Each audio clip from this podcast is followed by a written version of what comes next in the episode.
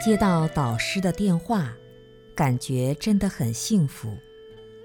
学术研究虽然也急需人才，但佛法修行上的努力和弘扬仍是目前佛教界的根本大事。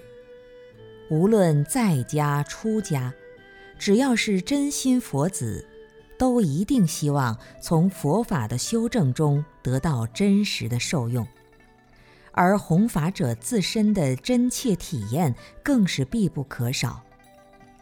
只有具备了修正意义的佛法，才是佛法在人间的实际意义的佛法。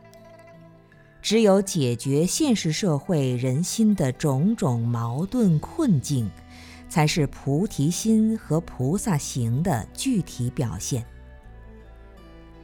离开导师已经五年多了。但导师从未间断过对我的教诲和期望。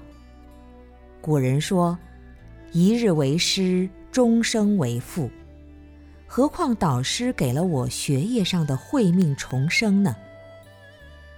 在导师这里，一直都感受着父亲般的慈爱和关怀。其实，当我对导师产生了如父的至诚恭敬时，心中是多么美妙，力量是多么无穷啊！愿天下学子都能拥有这份根本的体验，向一切老师、导师致敬。生命的根本就是生命的根本内涵品质和生命的究竟真实相状。导师告诉我。在这条佛法修正的道路上，一定要勿忘根本。